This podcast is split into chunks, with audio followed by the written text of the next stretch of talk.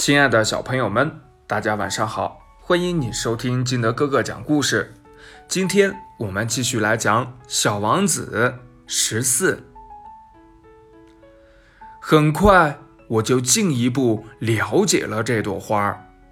在小王子的星球上，过去一直都生长着一些只有一层花瓣的很简单的花儿。这些花儿非常小。一点儿也不占地方，从来也不会去打搅任何人。它们早晨在草丛中开放，晚上就凋谢了。不知从哪里来了一颗种子，忽然一天，这种子发了芽。小王子特别仔细地监视着这颗与众不同的小苗。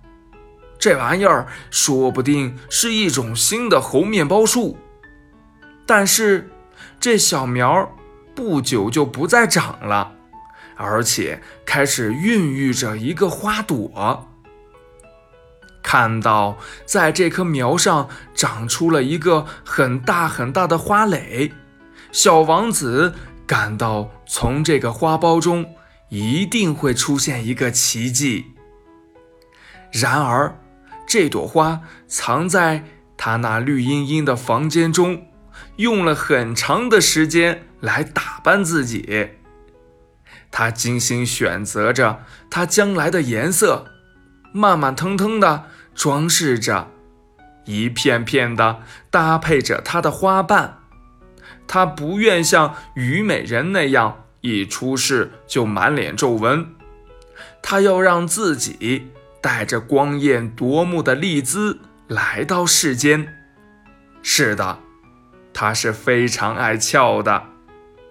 他用好些好些日子，天仙般的梳妆打扮，然后在一天的早晨，恰好在太阳升起的时候，他开放了。他已经精细地做了那么长的准备工作。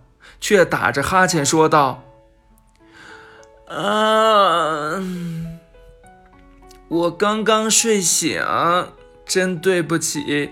瞧我的头发还是乱蓬蓬的。”小王子这时再也控制不住自己的爱慕心情。“你是多么美丽呀！”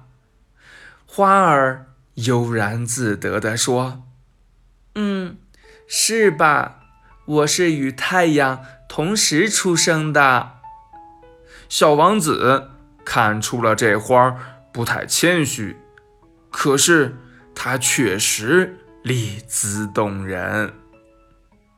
亲爱的小朋友们，你有喜欢的花吗？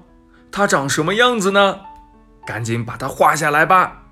好了，亲爱的小朋友们，今天的故事就到这里。喜欢听金德哥哥讲故事的，欢迎你下载喜马拉雅，关注金德哥哥。同样呢，你也可以添加我的个人微信号码幺三三三零五七八五六八来关注我故事的更新。想看《小王子》这本书的，也可以点击声音进度条上面的购物车进行购买哦。亲爱的小朋友们，今天就到这里啦，明天见，拜拜。